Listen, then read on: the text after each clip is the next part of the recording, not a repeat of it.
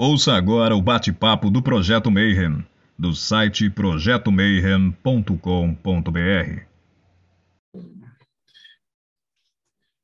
Bom dia para você que é de bom dia, boa noite para você que é da boa noite, boa tarde se você recebeu o comunicado e veio aqui sedento, porque hoje até eu estou curioso, porque a gente vai falar das faces astrológicas, dos signos e vai ter tarô no meio.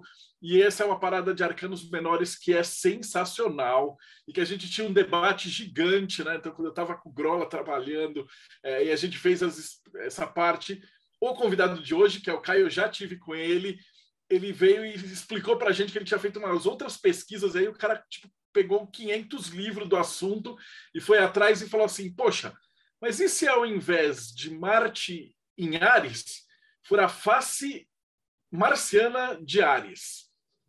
É isso? Seja bem-vindo, Caio. É isso que eu falei, tá certo? Hum, tá certo, tá certo. É isso aí, Marcelo. É, muito obrigado. Estou bastante feliz de estar aqui, né? E, e, de, e de, apresentar né, um pouco dessa pesquisa que está no comecinho ainda. É, e que começou justamente é, muito devido né, a uma continuação do trabalho que é, o próprio Marcelo e o Grola fizeram com o HKT, com o Lamen, é, então, é, foi, foi, foram uma, foi material deles né, que, me, que me colocou em contato com esse é, com essas questões, com essas inquietações que levaram a essa pesquisa, né? E eu acho isso muito legal porque é assim que a coisa vai para frente. A gente é, pega no pega sobe no ombro de um do outro e vai é, e vai aumentando o nosso o nosso corpus é, e, e, quando a gente fala de, de magia e ocultismo, esse é, tem muito de resgate envolvido, né? É, é, muito um fio que você puxa. Você tem um material recente e aí você vai ver, ok, mas da onde tirar isso daqui, né? É, e isso, da, da onde tirar? Aí você vai puxando um fio, né? Uma coisa você descobre que veio de outra, que veio de outra, que veio de outra, é, e você vai, vai reconstruindo né, o processo de como aquilo chegou né, na, na tua mão. Esse trabalho que você fez foi fantástico. Eu lembro que a gente estava debatendo e, e, e, toda a parada do livro 777. Depois você vai explicar para a gente em detalhe como é que foi essa parada. Né? Para o pessoal que está escutando a gente agora, eu já entrevistei o Caio, porque ele trabalha com videogame. Então a gente já conversou sobre alquimia dentro do videogame, né? Mas aí eu falei para ele, é, a gente estava discutindo, eles têm um, uma página que depois a gente vai falar do Leaf, de, do canal, de tudo isso, que eles estão desenvolvendo tarô. Então os estudos aprofundados da parada, né? E aí o Caio foi por essa área. E a gente falou assim, poxa, mas e as faces? O que, que é? O que, que não é? E eu acho que assim, mesmo para quem é avançado já, esse bate-papo de hoje vai ser muito massa. Então, Caio, agora que eu já. Quando eu te entrevistei, isso aqui era tudo mato. Né? Então a gente já ficou falando e batendo papo e tal. Mas agora, aí por intermédio do Rodrigo, a gente mais ou menos criou um roteiro assim, que aí a gente sempre pergunta para o convidado. Primeira pergunta é a tua jornada, né? Então, como é que você chegou? Como é que você chegou? Passou por videogames e chegou no tarô e chegou na astrologia? Por onde você começou? Como é que foi a tua jornada? Cara, é, é engraçado falar isso porque muito disso para mim hoje parece é, parece muito inevitável, né? Parece que, que tudo está tão conectado, né? O meu trabalho com games, é, o, meu interesse por, por magia, ocultismo e, e, mitologia comparada, tudo isso para mim tá, é, parece que está muito, muito é, ligado. É, e desde, desde criança, né, eu sempre fui muito interessado por, por mitologia. É, tive um interesse muito grande, tenho né, até hoje um interesse por psicologia, que na verdade é um negócio da família. Né? É, se eu não tivesse ido para o design, eu teria sido psicólogo né? Que nem que nem meu irmão foi, que nem minha mãe é, que nem minha sobrinha vai ser. Então assim é, é meio que o negócio da família. E eu acabei pegando do meu pai, é, né, uma veia mais artística, né? Meu pai era escritor e, e compositor, e ele é, também sempre é, teve muito interesse por misticismo oriental. É, então você ter, é, é, tinha ali, né, na minha, desde criança, na minha formação, já tinha o, o germe da curiosidade por, por todos esses assuntos. É, como muitos é, pré-adolescentes, é, eu desenvolvi um gosto por histórias em quadrinhos e RPG quando eu tinha, é, quando eu estava ali entre entre os 11 e os 13 anos, né? É, e, e, esse gosto por histórias em quadrinhos e RPG acabaram me levando também para os games. É, eu fiquei obcecado por desenhar, né? Durante minha adolescência, né? Estudei desenho, desenhei, desenhei, desenhei. Tanto é que eu entrei para fazer desenho industrial na faculdade. E, e a coisa mais e a coisa engraçada é quando é, eu cheguei na faculdade, eu estava num ambiente diferente, né? né? Numa vida, é, numa vida longe da, longe de casa. Eu, eu mudei de cidade para fazer faculdade. É, e esse tipo de experiência costuma ser gatilho para para determinadas né, é, alterações na, no, no, estado mental. Então, eu acabei começando a ter experiências é, que, na época, para mim, eram bastante inexplicáveis, né? É, experiências com sonho lúcido, né? Sonhar com uma coisa e ver aquela coisa no outro dia, é, projeção astral é, sem é, involuntária, sem saber o que era projeção astral, né? É, minha primeira experiência com projeção astral, eu, eu achei que eu estava bêbado, eu achei que eu levantei e estava, que coisa eu não bebi, porque eu estou estranho, né? É, e as pessoas não me escutam, é uma coisa né, muito esquisita. E, e, e, aí, por essa época, né, eu comecei a, a ir atrás e descobri o que eram essas coisas todas. E eu descobri que muitas delas já tinham a ver com muitos dos interesses que eu já tinha antes, né? É, com, toda, com toda a questão da, da psicologia, da, da, da, psicologia analítica, né? da, da, do modelo junguiano, é, do misticismo oriental, que é, tinha os livros do meu, do meu pai. Eu tenho um Xing do meu pai aqui, né?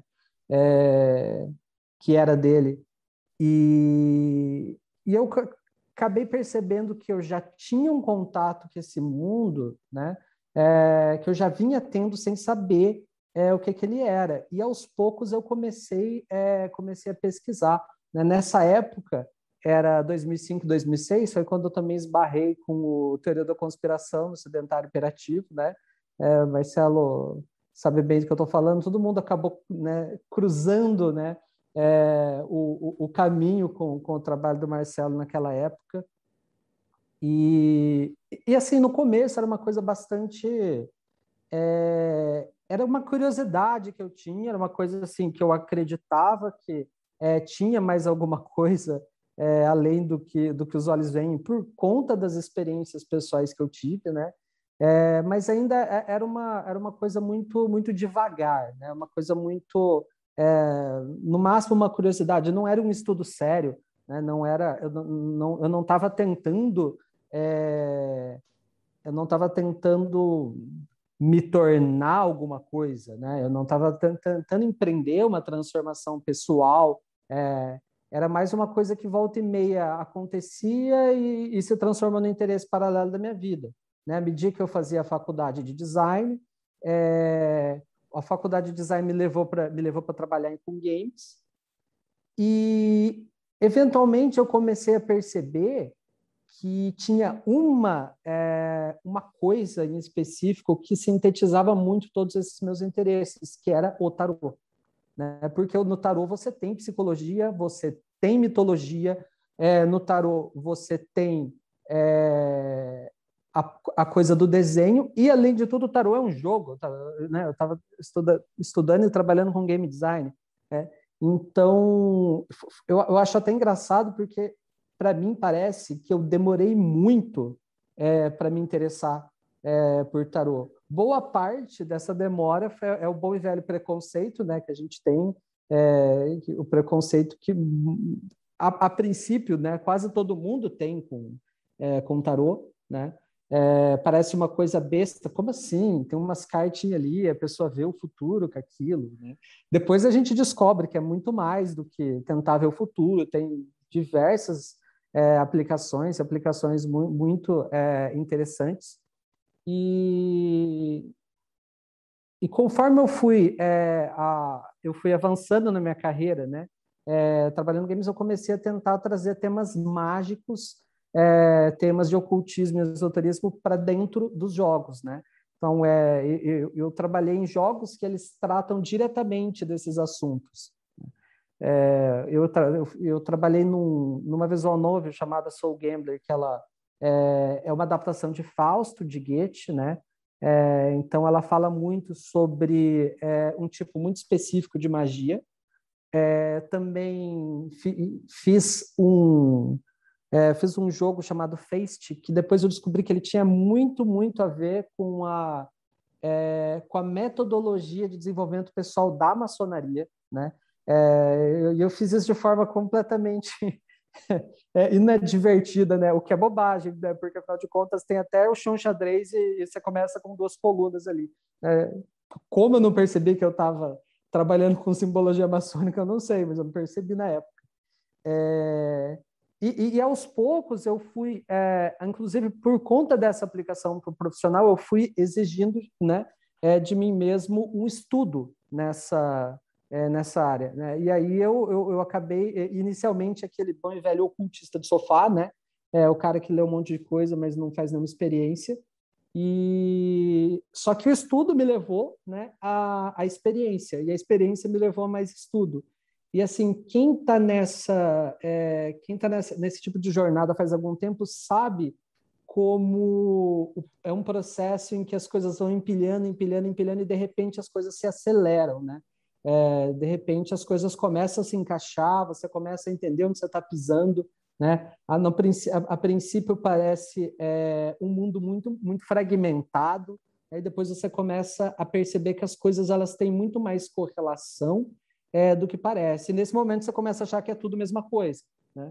É, aí depois você se aprofunda um pouco e fala assim, não, não é tudo a mesma coisa, as coisas são, são diferentes. E aí você aprofunda mais um pouco e muda de novo, não, tudo é a mesma coisa. Aí você se aprofunda mais, não, tudo é diferente. Aí você começa a ficar nesse, né, nesse vai e vem, nesse ciclo, né? É, eu, eu, estudo, né? Eu posso dizer que eu estudo é, o, o tarô, a astrologia cabalá de forma séria, né? É, não faz tanto tempo, né? Eu, eu, eu, posso dizer que eu estudo de forma séria desde 2015, né? É, então, assim, não, não faz tanto tempo assim. Em 2013, eu tive é, um contato mais, é, mais direto com, é, com práticas mágicas, principalmente com matriz africana. Né? Então, assim, meu estudo né, de, é, do que a gente chama né, de, de ocultismo, que é, aquela, que é aquela parte mais europeia, ficou é, de lado por um tempo, né? E, e, e em 2015 eu, eu, eu resolvi é, retornar, retomar esses estudos e aí de forma mais séria, né?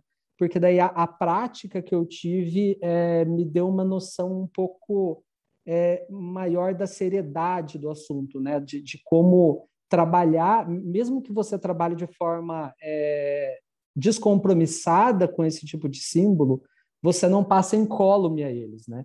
É, eles afetam você eles afetam você por dentro e afetam a sua vida por fora. Assim, quem trabalha com isso sabe que sabe que isso é verdade, né?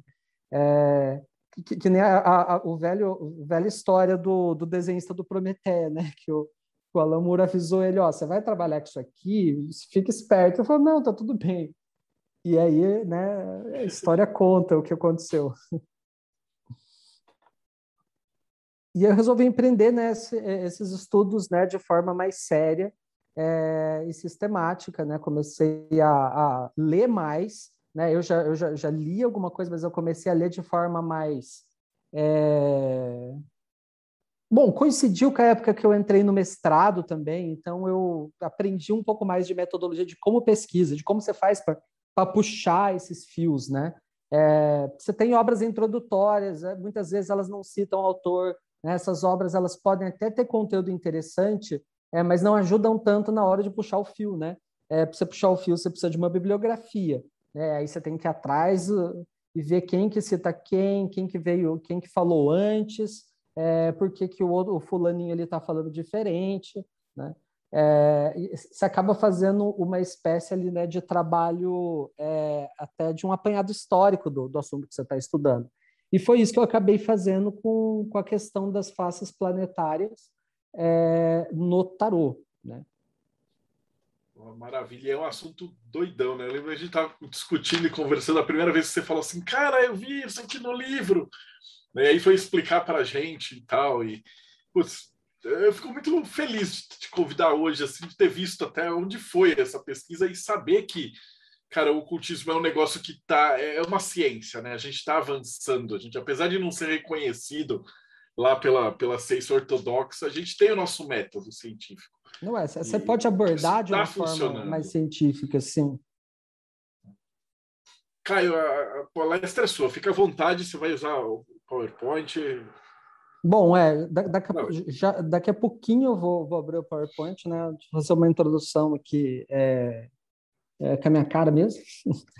É, como, como o Marcelo Marcelo estava falando, né? A gente é, a gente via muita discussão em cima de uma coisa que hoje é, eu sei que são faces planetárias, mas muita gente já deve ter tido contato com é, vendo no tarô as atribuições astrológicas que aparecem nos arcanos menores, né? Nas cartas de 2 a 10 de cada naipe, você tem né, um, símbolos astrológicos, o pessoal que usa é, o top né, do Crowley está é, tá acostumado a ver aqueles símbolos astrológicos e, e, muitos deles pareciam não fazer sentido. Né? É, e eu não me conformei que aquilo não fazia sentido. Eu falei, não, é, alguma coisa está aí. Uma, uma, outra inquietação que eu tinha, né, é, e aí eu vou entrar na apresentação e entrar em mais detalhes, mas as figuras dos arcanos menores no, no tarot do Rider-Waite-Smith, né? É, por que, né? Por que aquelas figuras? Da onde veio aquilo, né? Da, por que aqueles significados é, que o pessoal normalmente associa com os arcanos menores que são baseados né, nessas figuras do, do Rider-Smith? Eu vou compartilhar a tela aqui e aí a gente consegue fazer a palestrinha.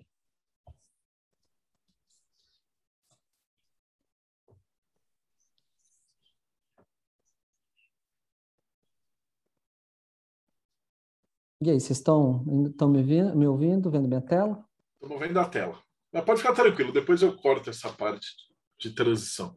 Ah, é, porque ele tem ali, corta 15, né? Conta os segundos ali. Aí.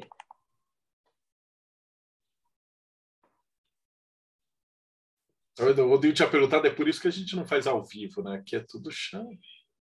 Né?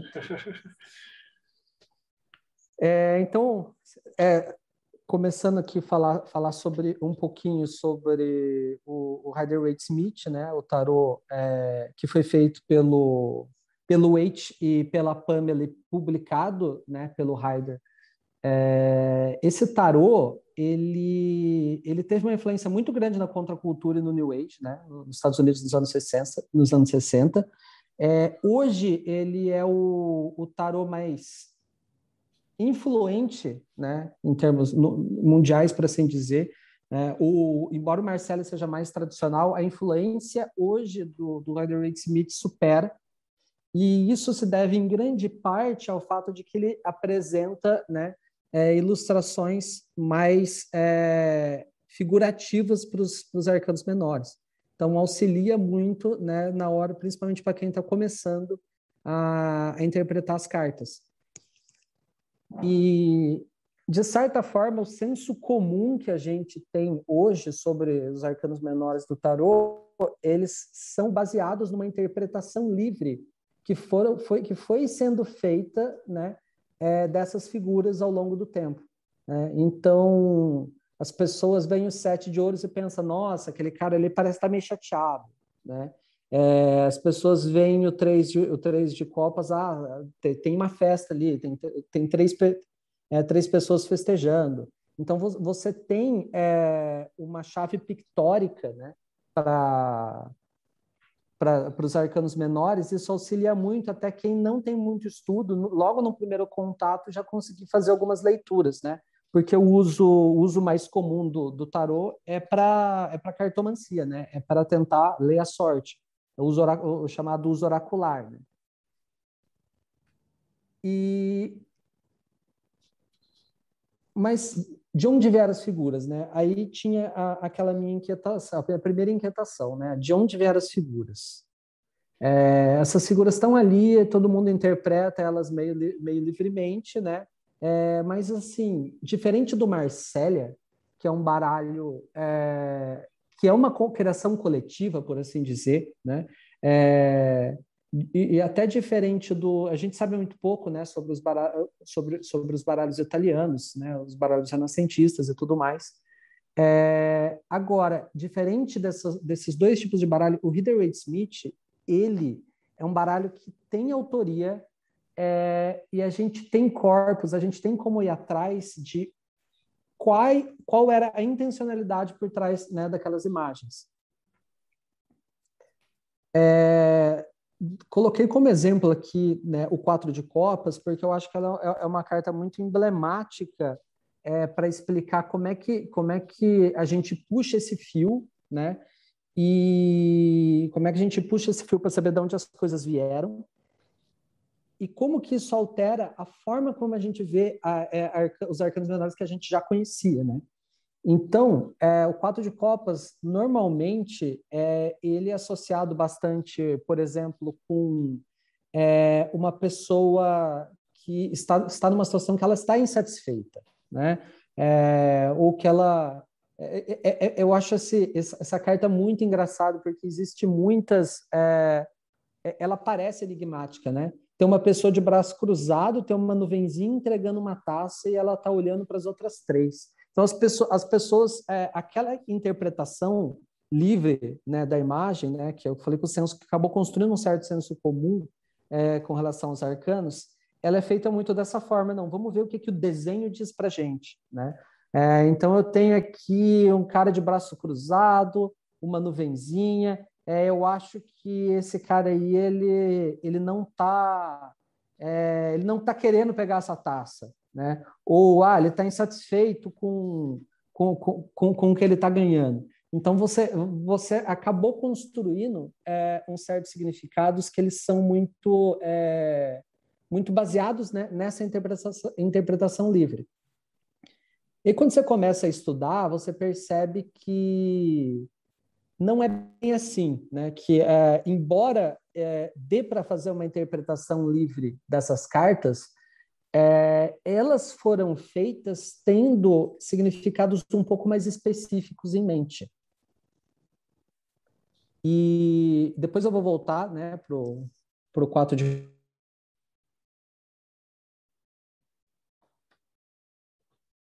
Que é, que, é o, que é o tarô do, do Crowley e da, e da Frida Harris, você vê uma palavra, uma palavra-chave escrita embaixo que chama luxury. Né? É, na Golden Dawn, nos baralhos, da, da, nos baralhos que são baseados né, na tradição da Golden Dawn, é chamado de Lord of Blended Pleasure, né? É, prazer misturado. Né? É, é, é não é muito claro o que significa esse blended pleasure, né? Se, é, se, é, se essa mistura ela é no sentido de mixed feelings ou né, no sentido de ah, não sei se eu curto, não sei se eu não curto é, ou se esse blended pleasure é no sentido de compartilhamento, né? É uma coisa é, que não é muito clara. É, daqui a pouquinho eu vou eu vou deixar mais claro para todo mundo da onde vem exatamente esse Lord of Blended Pleasure e para quem ficar até o final eu vou falar um pouquinho sobre o fato de ter esse Lord aí no começo, né? Que no que no baralho do, do Crowley no top ele abandonou, né? Esse Lorde, ele transformou isso em palavra-chave, o que inicialmente não era exatamente palavra-chave. Né? É, uma outra coisa que a gente nota né, né, nessa carta é isso daqui, né, que é aquilo que eu falei mais cedo já. Você tem ali em cima uma lua, né, e ali embaixo o, signo, o signo de câncer. E a primeira coisa que as pessoas pensam é que isso significa lua em câncer. Né? Isso é lua em câncer? Spoiler. Não, não é. é... E aí misturou a inquietação que eu tinha vindo do Reader Smith, ah, por que são essas imagens? Com a inquietação que eu tinha é, vindo do Toth e do HKT, né, que é o baralho do, é, do Marcelo e do Grola, é, que tinha né, o, o, os símbolos astrológicos. Eu falava assim, mas cara, é... tá, por que que você. Por que, que Lua em, lua em câncer vai significar luxury, né? Que luxury, no caso, não é nem luxúria no, no sentido sexual, no sentido de luxo mesmo, né? É, por que, que vai significar luxo, né? É, ou prazer misturado? E, e, eu passei meses assim na base do, é, na base com isso na, com isso em background, né? Rodando em background no, nos processos da minha cabeça, né? É, volta e meia eu lembrava disso, cara, mas por quê? Por que, que isso daí, né? É, e aí, e, e, aí, com essas duas inquietações, né, eu fui atrás de tentar é, detectar o padrão. Eu peguei é, todas as combinações, né? Eu peguei o, o, o Lamen que, que o Grola fez, né? É, que o Grola e o Marcelo fizeram, e, e eu transcrevi numa folha de papel, peguei o HKT, espalhei pela mesa e comecei a tentar entender, né? É, e aí eu percebi uma coisa muito óbvia. Falei assim, cara, não, pera. Você tem 12 signos e 7 planetas. 7 vezes 8? Não, cara. Só tem 36 cartas. Tá faltando. Não tem todas as combinações de planeta com signo. É, e nesse momento eu ainda não desconfiei que não era o planeta é, no signo, que isso não era é, uma lua em câncer. Não desconfiei, eu achei que ainda fosse, e eu fiquei tentando descobrir qual critério. É, eu passei assim um mês, quase um mês, né, uma coisa de três semanas, é, tentando é, procurar qual critério eles tinham utilizado, é, por que tem esses e não tem os outros. E aí eu fui num grupo de astrologia, né, do, do, do, do próprio Mayhem, é, e eu coloquei a lista que eu tinha transcrito, né, é, planeta signo, planeta signo, planeta signo. Aí eu falei assim, gente, qual que é o padrão que vocês veem aqui?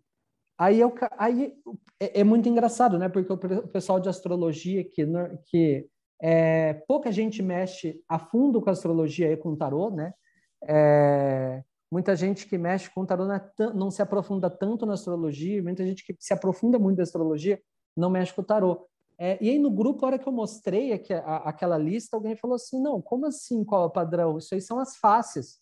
Eu, não, pera, ok. Agora eu sei por onde procurar, isso são faces.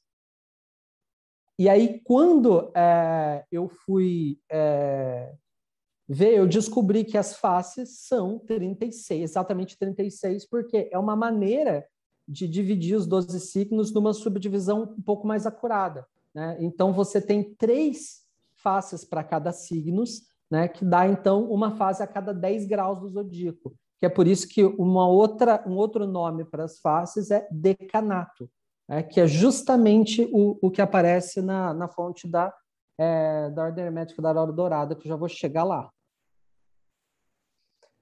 Então, aí, a, a Ordem Hermética da Aurora Dourada, Golden Dawn, né, era uma ordem iniciática é, do, do começo do século XX, que é, a Pamela e o Waite, os, que eram os autores do, é, do Reader Waite Smith, eram membros. O Aleister Crowley também foi membro. É, então, é muito... É uma aposta muito, muito, muito segura é, que as os significados é, e o sistema mágico é, que está implícito nesses dois tarôs vieram né, é, das instruções dessa ordem. E era uma ordem que ela, ela trabalhava principalmente com um sincretismo entre Kabbalah, astrologia magia, e magia salomônica.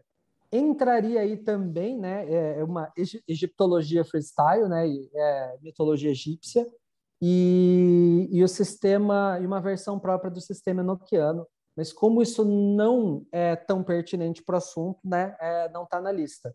É, esses três elementos aí são importantes para entender é, como funcionam os arcanos menores do Rider Smith e do Thor, né, que é a Kabbalah, a astrologia é, e a magia da Salomônica. É, da Kabbalah, a gente tem é, uma coisa que já, já é bastante difundida, bastante conhecida, que é a correlação dos, dos, das cartas numeradas com a Sefiró, né? Então, porque as Sefiró são numeradas. Então, você tem a, a, a Keter lá em cima na árvore da vida como os ases. Você tem os dois né, como Roquimá, porque Roquimá é a segunda Sefira.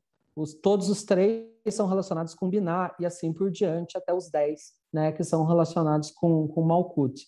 É, essa parte já, já, é bastante conhecida, né? É, e isso também colaborou com a minha inquietação, porque assim, ó, peraí, por que, que quatro de copas? Então, pera, então quatro de copas, quatro é resede, né? Que é misericórdia, né? É, e copas é o mundo de Briá, que é o mundo da criação. Então, por que que o quatro de que tem a ver, né? É, o mundo da criação é, reside no mundo da criação. Que que vai ter a ver com é, no, na época ainda pensava com Lua em Câncer, né? É, então, assim, é, é uma. Eu gosto de falar que é um labirinto, né? É, e eu tenho a minha. É, e é isso até uma, uma influência que eu tenho da, da minha área de atuação com jogos, né? É, eu tenho a impressão de que muito do processo de, de aquisição de conhecimento é, iniciático é, tem a ver com você encontrar o caminho num labirinto, né? Você decifrar os enigmas, né? Decifrar os puzzles. Porque quando você decifra as coisas, você aprende muito mais do que quando elas é, do que quando o conhecimento é entregue numa lista, né? Quando ele é entrega numa lista, você pega uma tabela, você não sabe o que fazer daquilo. É, e aí falando em listas e tabelas e não saber o que fazer delas, né? É, na, aliás, no, no slide anterior, né?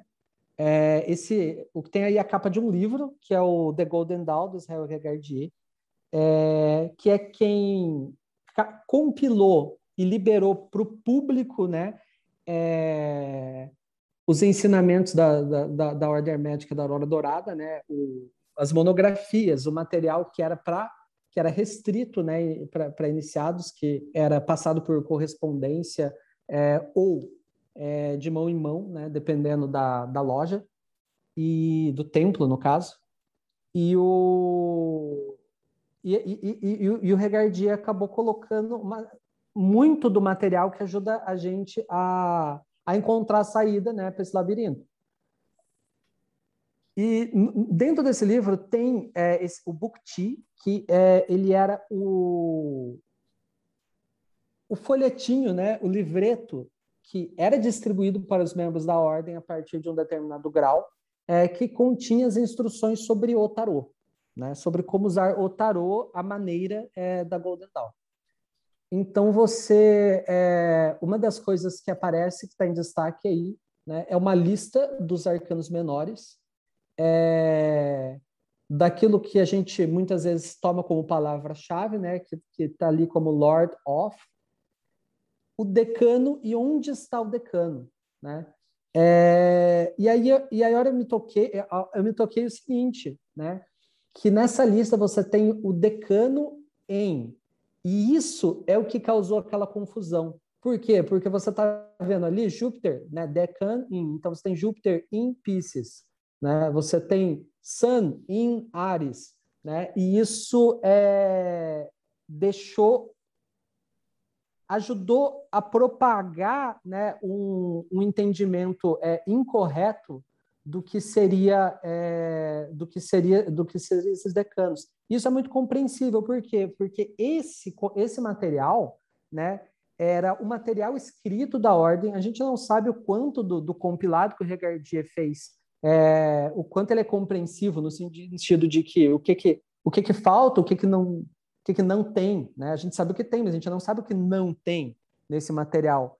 E, e sendo material de ordem iniciática, é muito provável que a maior parte da instrução fosse dada né, de forma oral, não de forma textual, né, de que você dava né, o material textual e ele era acompanhado é, de explicações né, é, de boca a boca, é, de boca a ouvido. Né? É, e, então, tem muita coisa aí que é um pouco críptica, né? E a gente fica até assim desconfiado que é, esse INA aí ele não está aí por acaso, ele está aí justo até, até para dar aquela confundida mesmo. É, é muito é muito comum a gente assumir que essas co co confundidas propositais que acontecem, elas têm relação com velar o conhecimento para os profanos não terem acesso. Eu acho que, de certa forma, é isso, é, mas da forma como eu vejo, é menos assim, ah, vamos, vamos testar se a pessoa for iniciada e tiver recebido conhecimento boca a boca, ela vai entender. É, mas eu acho que entra um pouco naquela coisa que eu falei de que você decifrar né, as pistas é, o processo, é parte do processo de aprendizado, é parte é, da jornada iniciática. Né? Você tentar entender como as coisas, o esforço que você empreende é, para entender, aquilo, te, aquilo também te, te inicia naquele conhecimento. Né? Inclusive porque você não decora a lista. Né? Quando você decifra uma coisa, é, você começa a ser capaz de escrever a lista de cabeça. Né? É, você é, acaba não decorando ela. Então, assim, aí, por exemplo, você tem ali né, é, do 9 de copas até o 4 de copas, você que, vê que tem uma ordem estranha, né? uma ordem como assim, do 10 de copas vai para o 2 de paus? E depois do 4 de paus vai para o 5 é, de moedas. O que está acontecendo aqui? Né? É, eu, vou entrar, eu vou entrar em detalhes disso mais adiante, mas essa aí é a ordem astrológica né, dos elementos então você, e do, das modalidades. Então você tem aí que segue fogo, terra, ar, água, né? que, que é a ordem com qual os signos passam no zodíaco, né? Você tem os signos do zodíaco ali, aquilo te dá a ordem, né? É, e aí, nossa, cara, mas por que que, mas então por que que não é mais assim, por que que não é do, do 2 de paus até o, o 10 de é, o 10 de copas? Por que que não é 2, 3, 4, 5, 6, 7, 8, 9, 10, 2, 3, por que que por que está dessa maneira? Porque isso também está relacionado com a ordem da, das modalidades. Né? É, e aí tem a chave para entender como é que se relaciona com a árvore da vida. Por quê? Porque quando você olha os signos, você percebe que aí nessa tabela, 2, 3 e 4, ó, porque aí a gente tem 2, 3 e 4 de, é, de paus e 2, 3 e 4 de copas. Né? E é só que pa, paus é fogo e copas no fogo né? e o signo de câncer na água. O que que Ares e Câncer têm em comum? Os dois são signos cardinais. Então, 2, 3 e então você começa a entender que 2, 3 e 4 são sempre os cardinais. 5, 6 e 7 são sempre os fixos. 8, 9 e 10 são sempre os mutáveis. Aí você começa a entender qual que era a correlação que eles estavam fazendo né, com a Sefiró da Árvore da Vida é, e, e astrologia. Porque daí você, cara, faz todo sentido pensar que as sefirós mais, de, mais altas, né, no caso Rokma, Binah e, e são os cardinais, que são os que iniciam as coisas. Né? É, que os 5, os 6 e 7, que é o momento de estabilização, né, que são os fixos, estão no meio né, da árvore da vida.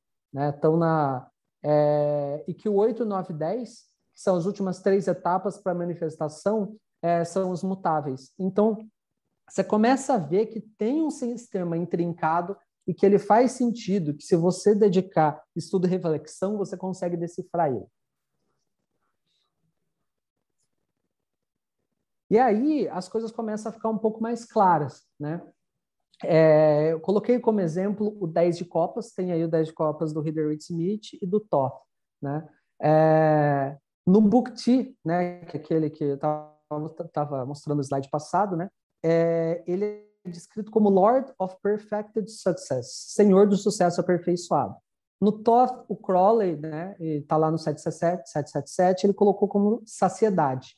É, é interessante notar como o Crowley ele se livrou do Lord of no título e ele alterou alguns deles, o que acabou fazendo é, esses títulos passarem por palavras-chave só que elas não, embora possam ser usadas como palavra-chave, elas não são palavras-chave. É, vou entrar nisso de novo mais para frente quando eu falar desse Lord of. O que, que significa esse Lord of? É, isso mais para o final. Então você tem ali, né? É, na lista aqui da, da, da, Golden Dawn, você tinha lá. Opa, quero ir para o slide passado, não futuro. É, spoiler é, você tem ali né, o, o 10 de copas, né, ali o 44, como Perfected Success, aí está lá Marte e Peixes. Né? É, um autor que ele é uma referência muito boa, inclusive recomendo, é, que é o Robert Wang. Ele tem um livro dele que está esgotado, mas você acha PDF, que é o, é, o Tarot Cabalístico, né, do Robert Wang. É, eu achei muito interessante porque o Wang ele não percebeu como as faces funcionavam, mas ele percebeu que tinha alguma coisa errada. Na descrição que ele faz do, é, do 10 de copas, ele, ele menciona é, uma coisa que ajuda a entender, porque ele fala assim: a influência de Marte em peixes é, faz gerar bastante sucesso material, uma abundância material. Né? É, em algumas outras cartas ele falava assim: ó, aqui é um exemplo onde a, a correlação astrológica parece que ela não, não bate. Né? É, e, e, e, isso era uma coisa que me trazia inquietação, porque muitas coisas não batia. E esse era um exemplo, né? Porque assim, você tem aí. É, quando, quando eu pensava que isso era Marte em peixes, cara, o que, que é Marte em peixes? Peixes, Marte em peixes é um Marte meio fraco, né? É, então, então, porque o Marte está meio fraco, as pessoas ficam em paz, é isso, né? É, mas assim, cara, você está vendo aí, não é só paz, você está vendo aí uma abundância material, né? Você está vendo aí uma. É... E aí tem, o, tem a chave lá do Lord of Perfect Success, né? E saciedade. Tá? O que está acontecendo aí? Cara, quando eu entendi que isso era não era Marte peixes, mas era peixes na face Marte, aí a coisa mudou de figura, porque eu falei assim, não, isso é peixes. É peixes com alguma influência de Marte. Então você tem a sensibilidade pisciana com a disciplina marcial. Aí o significado encaixa. Aí as coisas começaram a fazer sentido é, para esse é, e para outros arcanos. Né? Então aí eu coloquei é, as três cartas que representam né, no, no Rider-Waite-Smith as três faces de peixes. É, tem um símbolo do sol em branco bem grande aí, porque essa é, é, é uma parte muito importante de entender, é no que se compete ao tarô, né, no que é, interessa para o tarô, isso é tudo sol, é tudo sol em peixes, tá? Então, assim, não é Saturno em peixes, não é Júpiter em peixes, não é Marte em peixes, é tudo sol em peixes. Só que o oito é o sol nos primeiros 10 graus de peixes que é a face saturnina. O 9 é nos graus de 10 a 20, que é a face jupiteriana. E nos últimos 10 graus, de 20 a 30, é a face marcial de peixes. Né? É, olhando essa imagem, fica muito mais fácil de, de fazer essa leitura a hora que você pensa em como que uma face é, se relaciona com o signo, pela dignidade é, que ela conferiria ao regente. Então, assim, por exemplo, a gente sabe que peixes é regido por, é, por Júpiter, né? É, então, ali no 9, a gente vê uma carta muito, é, que é considerada uma carta boa, né? Considerada uma carta de boa fortuna. Porque você está vendo peixes no, no né? Você está vendo peixes na face mais dignificante de, né? de peixes, né? Aquela de, de, de Saturno, é Saturno, é Júpiter é o próprio regente de peixes. Então, quando você tem a face jupiteriana de peixes, você tem o Sol nessa face, você tem uma situação é, de boa fortuna, né? Enquanto que na face de é, na face saturnina é, não é tão bom assim. Mas, cara, isso começa a abrir é, é, abrir para a gente as chaves para as interpretações mais complexas dos arcanos menores, né? Por que, que tudo bem é uma pessoa indo embora, mas isso é necessariamente ruim, né? Uma vez que a gente entende que isso é uma face saturnina de peixes, fica muito claro que essa imagem representa alguém né, é, que, através da sensibilidade pisciana, percebeu que aquela situação que ele encontra não é a situação que ele quer. Né? Pode ser que, é, né, diferente, é, pode ser que ele, ele tenha é, muitas taças ali, que ele esteja, é, que tenha uma certa abundância envolvida, mas não é a abundância que ele procura. Né? Então, você vê que Saturno entra aí para colocar essa, essa limitação, né? O, a pessoa está vendo é, né, uma face. Então, o que, que seria um peixe saturnino? Né? É, é o uso dessa sensibilidade pisciana, né, do mutável da água, é, para entender o que, que você não quer, né? para ser capaz de abandonar é, aquilo que não lhe pertence. Né? É, inclusive, se a gente voltar aqui, a gente vai ver que o sete. É... O sete, ah, o sete de copas não está aqui nessa lista, mas o sete de copas é, ele é chamado na Golden Dawn de Lord of Abandoned Pleasure, né? É, é, é, o prazer abandonado. Então, assim, é uma carta que ela me remete muito a uma capacidade ascética, né? É, de, de ascetismo, de você é, limitar o próprio prazer para ir atrás de algo que te é, que realmente te preencha, que é o que você encontra né, no, no próximo decanato, que é a face jupiteriana, né, que você que ele é que, que o nove, né, é, o, no, o, o, o título dele é está lá Lord of Material Happiness, né, felicidade material.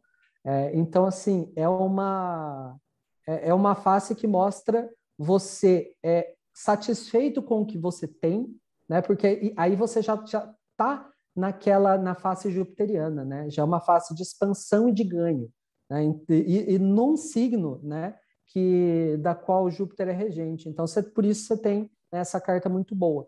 E ali no 10 de copas, é, que é a face é, que é a face marcial, você já vê que ele não está mais sozinho. Por quê? Porque a, a, hora que você junta, e aí, aí entra um pouco de cabala para entender isso daí, né? É, porque as interpretações que, que, que a Pamela e o Waite fizeram, elas não são é, rigidamente astrológicas.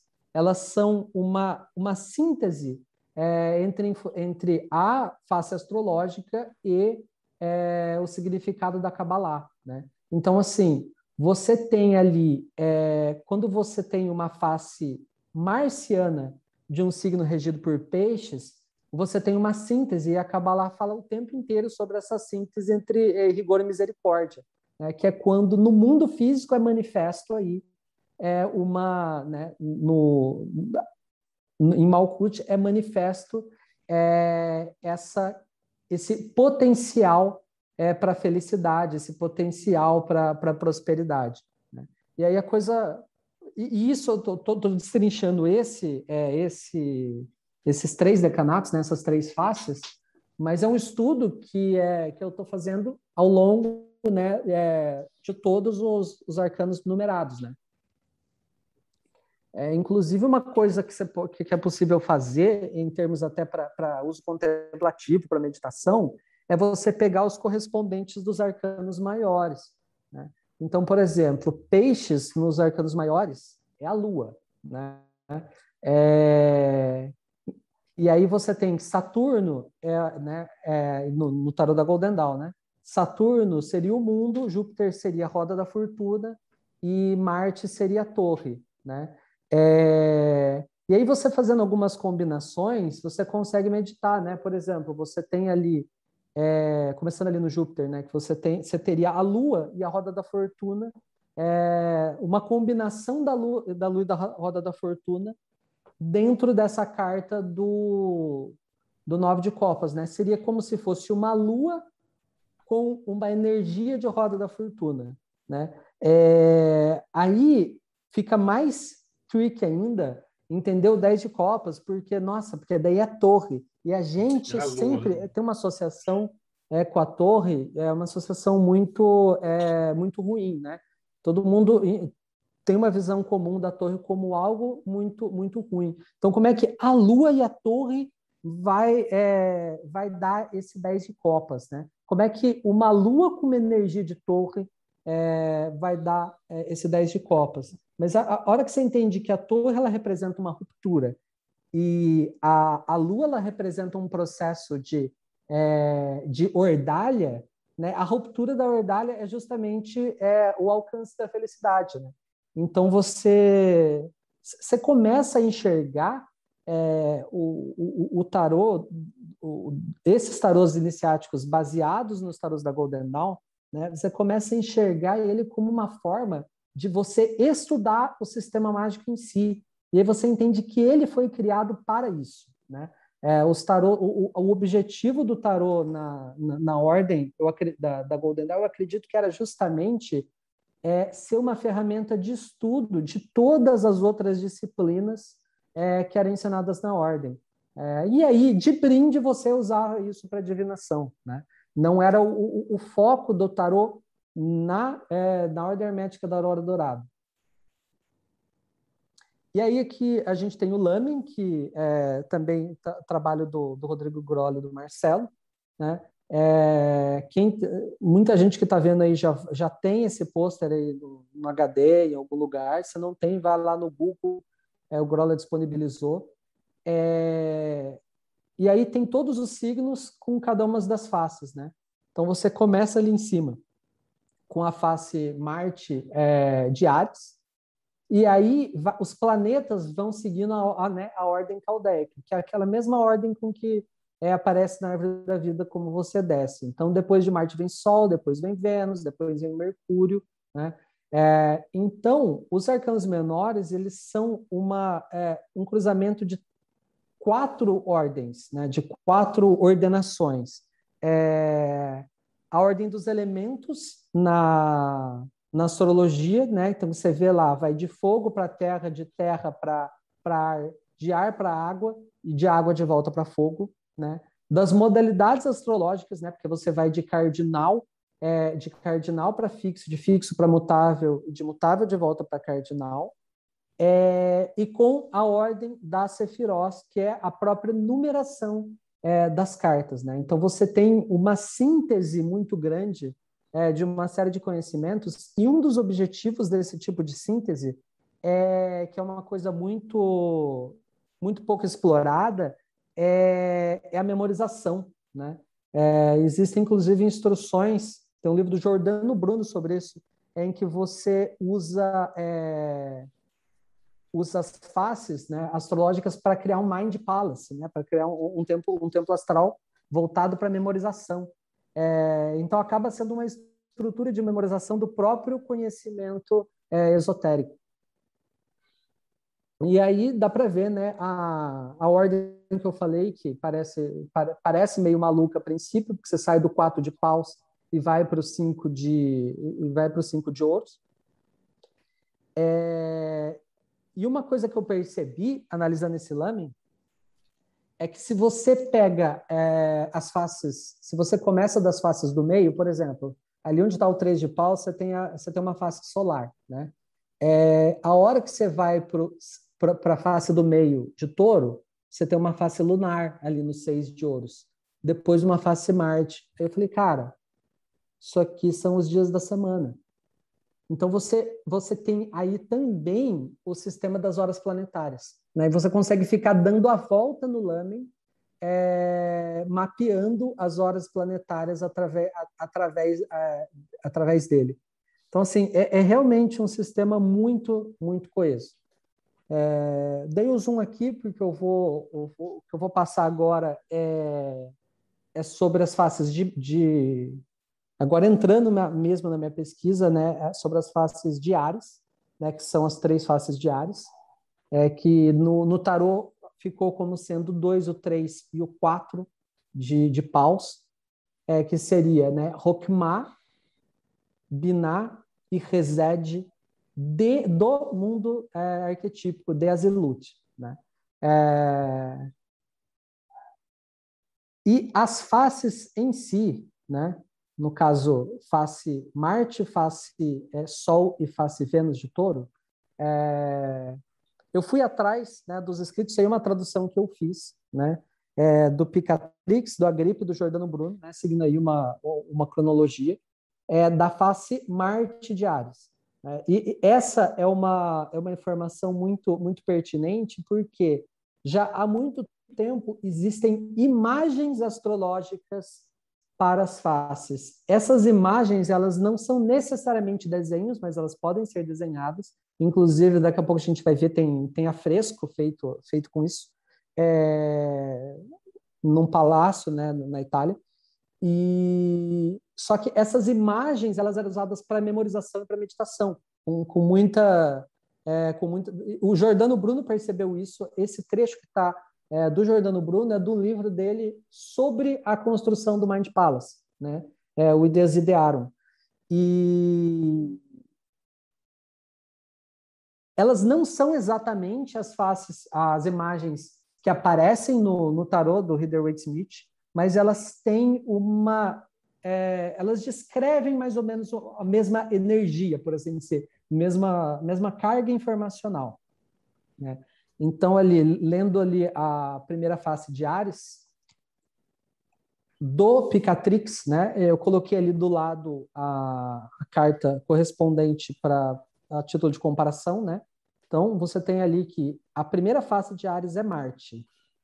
E ali acende-se, de acordo com a opinião de grandes sábios dessa ciência, a imagem de um homem negro, dotado de um corpo grande e inquieto, tendo olhos vermelhos e um machado em sua mão, coberto com tecido branco.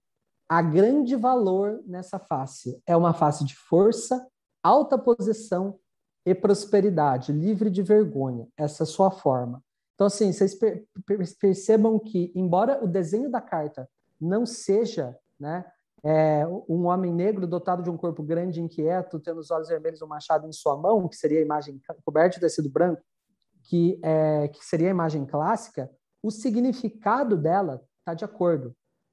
É uma face de força, alta posição, literalmente ele está numa alta posição, e prosperidade, livre de vergonha. Essa é a sua forma.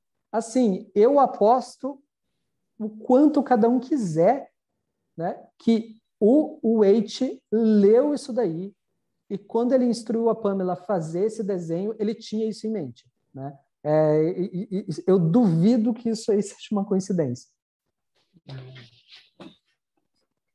É, versão da gripa. É dito que na primeira face de Ari acende a imagem de um homem negro em pé, coberto por uma vestimenta branca em torno de si, com um grande corpo, olhos vermelhos e grande força aspecto de fúria. Essa é uma imagem que significa e provoca audácia, fortaleza, exaltação e confiança. De novo, a imagem não é a imagem clássica, mas o significado é o mesmo. Tá? É, o dois de paus ele significa exatamente, é, até no senso comum, né? É, a gente conseguiu chegar nesse significado. Né? É, fortaleza, exaltação e confiança. E uma coisa importante, e aí é, a gente vai entrar na, na, na, parte que eu falei de que a Golden Dawn tinha uma pegada de magia salomônica. É, você vê que o Agripa, né, ele, não fa, ele não só fala que significa, é significa e provoca audácia. Por quê? Porque essas imagens que eram usadas para memorização, memorização e meditação, elas também eram utilizadas para confecção de talismãs. Né? Você confeccionava o talismã na hora e no dia correto, né? na hora que o sol estava na face, no dia que o sol estava nessa face, é, você desenhava né, um homem negro de pé coberto por um vestimento em branco em torno de si. E isso era um talismã tá, para provocar em você mesmo audácia, fortaleza, exaltação e confiança. Né? Então você já tem aí é, um, um indício de que a Golden Dawn eles estavam preparando os iniciados para trabalhar com magia talismânica é, de grimórios medievais. Né? Então, é, isso está muito claro para mim. É, você vê, ela provoca audácia. Né? Que uma coisa que eu sempre defendo que o tarô da, da Golden Dawn e por extensão o tarô da o Rider-Waite-Smith e o Thoth eles, antes de serem oráculos, são um conjunto de talismã, eles são grimórios. Tá? É um, é um, são grimórios em forma de baralho. Aí, a título de curiosidade, o do Jordano Bruno, que ele, ele é, como era para memorização, ele se ele focou né, na, na descrição. Acendendo na primeira fase do carneiro, um homem negro de tamanho excessivo, olhos ardentes, face serena em pé, envolto em um manto branco ele não dá o significado, né? Ele só dá, é, ele só dá a imagem. Né? Imagem. Que era para meditação e para criação do memória do Memory Palace, né? Você tem as instruções lá no livro dele, né? Que você imagina um círculo, que você tá num, você imagina um jardim e um círculo com estátuas. Aí tem uma estátua de carneiro. Aí você chega perto do carneiro, tem três imagens entalhadas. A primeira imagem entalhada é a primeira face, que é essa daí, né? Então, você tem todo um processo de criação de um templo astral é, com, com, talismãs astrais, né, descrito no livro do Jordano Bruno. É um negócio muito louco, a hora que você, começa a ver. É, e aí eu coloquei é, duas imagens né, é, tradicionais. É, na verdade, elas são mais ou menos da mesma época. O, o, da, o da direita é, é essa face marcial de Ares, ilustrada a partir da descrição do Picatrix. É um Picatrix ilustrado, que foi feito tipo, no Renascimento. Né? Então, assim, é um Picatrix mais recente do que os manuscritos mais antigos, que não tem desenho nenhum, né? É, os que a gente tem preservado. Né? É, mas é, você tem essa imagem que seria a imagem da face é, da face Marte de Ares. Né? É, o homem ele trocou machado por uma por uma cimitarra, né? Mas se você ler o que está escrito o, o, que está escrito ali é, é, é, a mesma coisa, né? Uma face de audácia, fortaleza, é, grande grande sucesso, etc.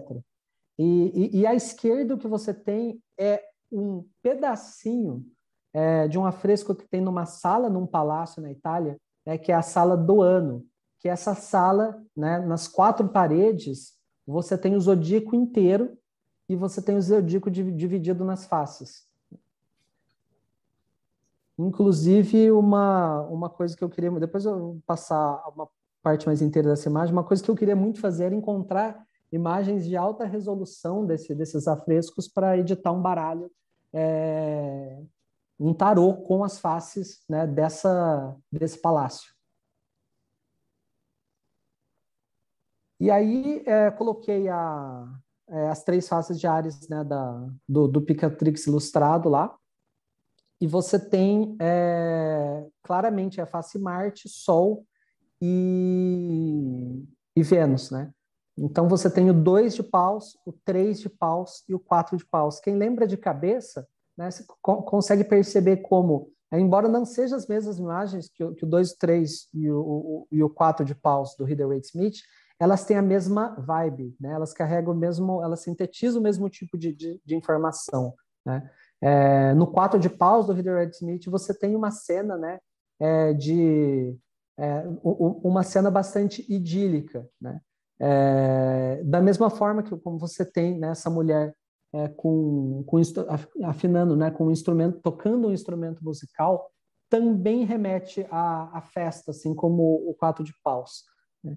O, o três de o três de paus, é, você vê, vê, que tem um é, que e, e, você vê, né?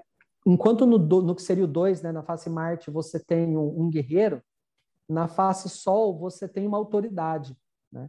É, e quem lembra do. É, é, é, muito, muito engraçado porque os dois parecem tanto essa segunda face de, de, de Ares no Sol, né? face solar de Ares, que tem nessa ilustração, quanto o três de paus, é, é, claramente uma figura de comando. Né? No três de paus você tem é, o, o, carinha, o carinha ali em cima e os barquinhos né, no horizonte. É até engraçado, porque os dois parecem um pouco com Colombo. Né?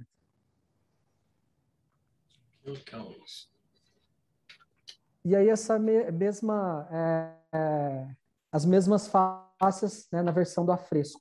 Né? Então você tem é, a face Marte, Sol é, e Vênus. Elas é, parecem um pouco mais que as descrições clássicas, né? Você vê ali, é, é não passei do Sol e de, não passei para vocês a do Sol e de Vênus, mas a de Marte que eu passei, vocês lembram que era um homem negro. Então você tem um homem negro, ele não está com olhos vermelhos. Porque, assim, tem, tem que ver assim, é um afresco que fica num palácio, né? É, um homem negro segurando um machado com olhos vermelhos ia parecer muito estranho para para nobre, a nobreza italiana. Né? Então, eles têm aquela... É, não tem aquela mesma imagem que seria a imagem para ser desenhada no talismã, mas é claramente inspirado nela. E com, com, essa imagem, né, que você tem a árvore da vida e o lamen, é, eu coloquei essa imagem aí para trazer o, uma reflexão, porque é, primeira coisa que quando a gente começa a aprender o, o tarô de uma perspectiva mais hermética, né, é, a primeira coisa que a gente aprende é que a gente é a correlação dos arcanos menores com a Sefirós, né? Com a Sefiró, é, cada uma da Sefira. E como que isso se relaciona, né? Porque assim, a gente é, é uma coisa que parece confusa muitas vezes, porque você tem, por exemplo, Resed, né? Aí Resed tem Júpiter ali, né? né? Em azulzinho na árvore da vida. E a gente sabe que os quatro são Resed. Aí o quatro de paus é a face venusiana, né? É, ou seja, Netzah, de, de Ares, que é regido por Marte, né? que é Geburá, né? que, e, que, e que conecta Rokmah com Tiferé. Como que essas coisas funcionam? Né? O que está certo, o que, que não está? É, e eu cheguei no, numa formulação própria de como que isso funciona, né? É, que é o seguinte, é que inclusive concilia essa outra é, essa outra aparente contradição, né? Porque na, na ordem astrológica que está que é, tá no Lame, você tem fogo, terra, ar, água. A ordem é essa, né? Gente, agora na árvore da vida e na escada de Jacó, você tem a ordem da descida dos mundos. Então você tem fogo, água, terra, ar. Cara, por que, que essa ordem é diferente? Não era para ser igual, né? É... E é essa reflexão né, me trouxe aqui para o nosso último slide. É...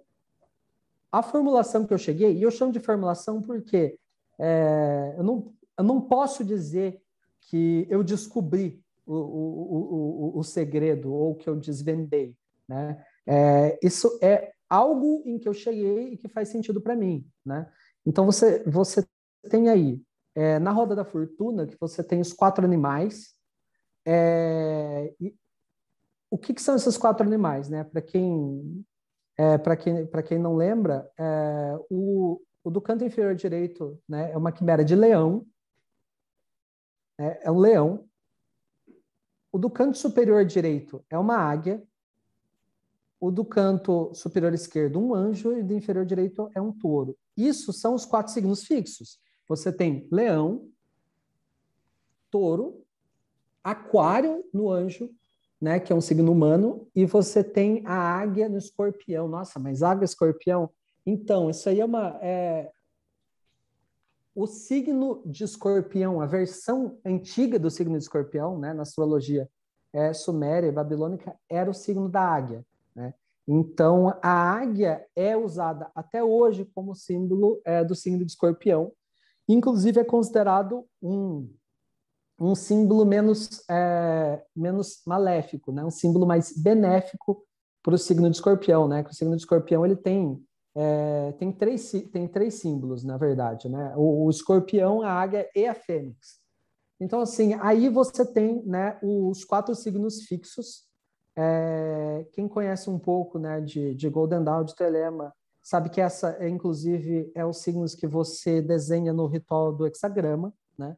É, e quando você pega, é, você converte esses símbolos para elementos, né, você percebe o seguinte, que no sentido, no sentido horário, você tem uma ordem, no sentido anti-horário, você tem outra. Então, se você faz leão, touro, aquário e escorpião, você tem fogo, terra, ar, água. Você tem a ordem astrológica.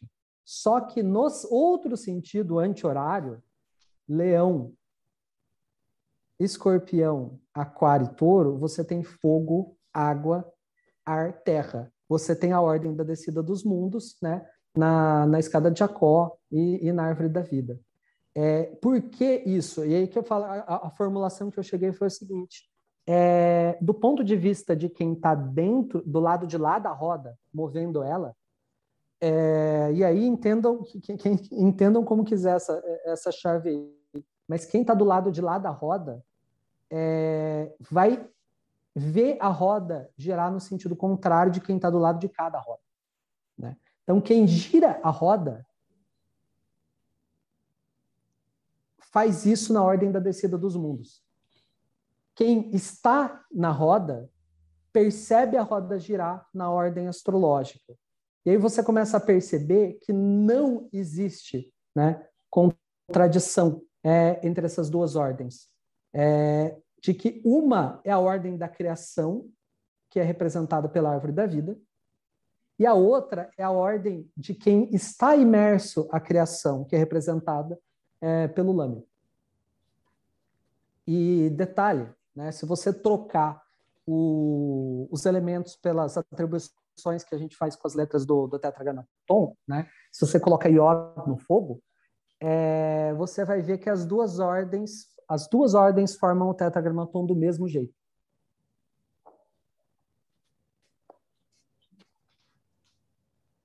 De apresentação é isso, galera. Ah.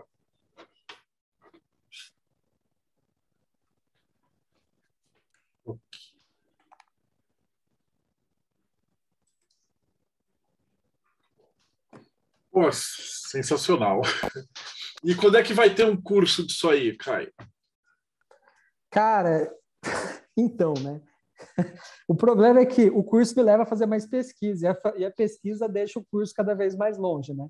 É, é, é sempre essa. Eu tenho, tenho como já estou formulando com o Grola alguma, ensaiando alguma coisa nesse sentido, né?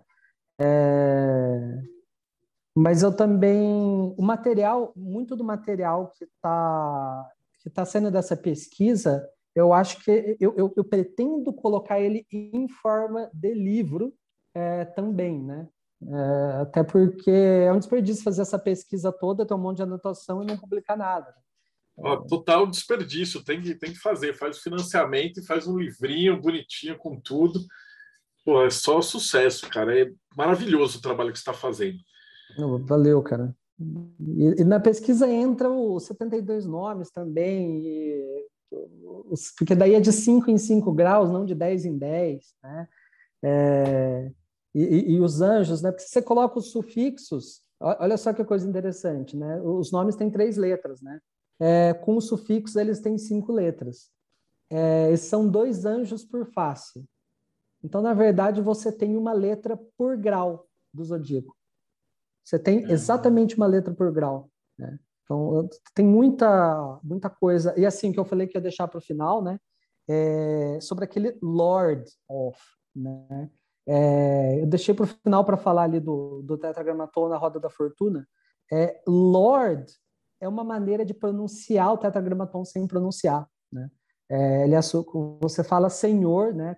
Qualquer um que pegar ali um, um, um livro dos Salmos traduzido, toda vez que tiver escrito Senhor com todas as letras maiúsculas, no original tinha, tinha as quatro letras né, é, do tetragramaton.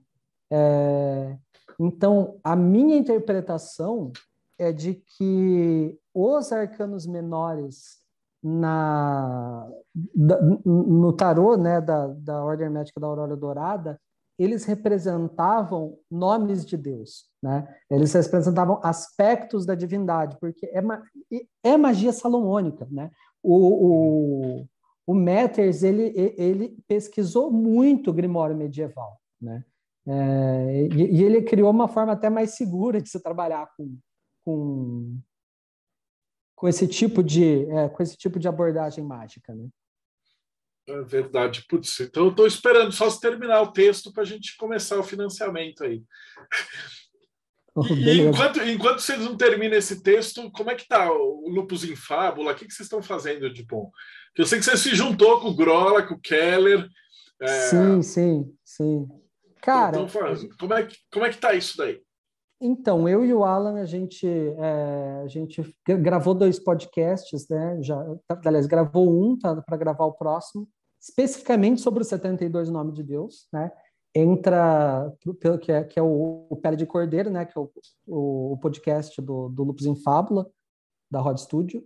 É, a gente está para gravar o segundo, a continuação. Eu acho que vai ser uma série de três, é, de três episódios sobre os 72 Nomes de Deus, porque é muito conteúdo.